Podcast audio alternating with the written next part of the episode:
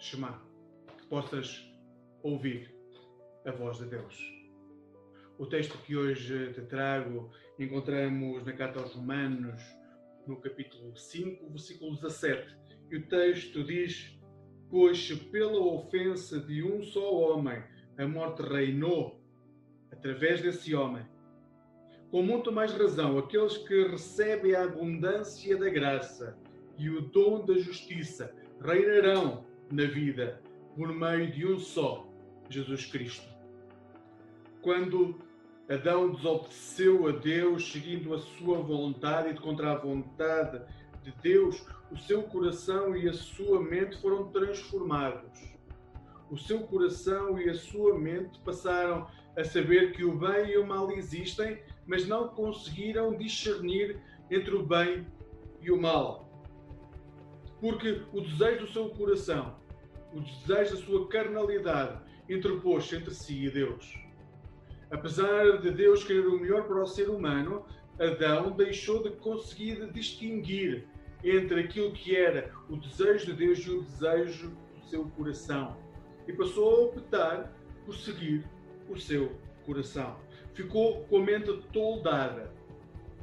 Essa forma de ver o mundo passou de geração em geração e a partir desse momento todos os seres humanos passaram a saber que o bem e o mal existem, mas passaram a ter dificuldade em discernir como é que o bem e o mal podem ser distinguidos, porque cada ser humano passou a optar por responder ao bem e ao mal, à questão do bem e do mal, como sendo uma pergunta pessoal: como é que o bem ou o mal tem efeito sobre mim? O que é que é bom para mim? O que é que é mau para mim?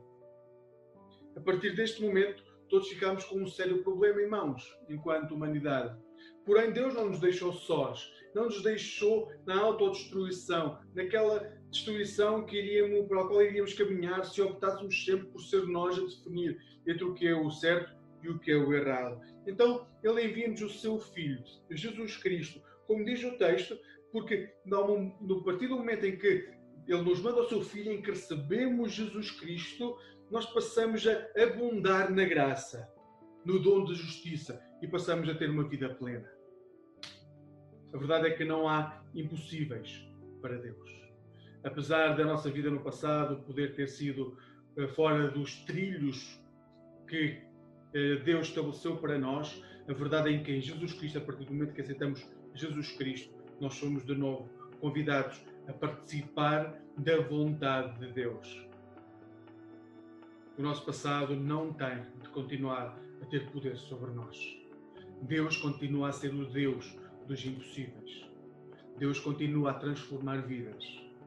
E Ele pode transformar também a tua vida. Independentemente de como foi o teu passado, independentemente da forma como o pecado abundou na tua vida, a graça de Deus em Cristo Jesus pode superabundar em ti. É esse o meu desejo para ti neste dia. Que Deus te guarde.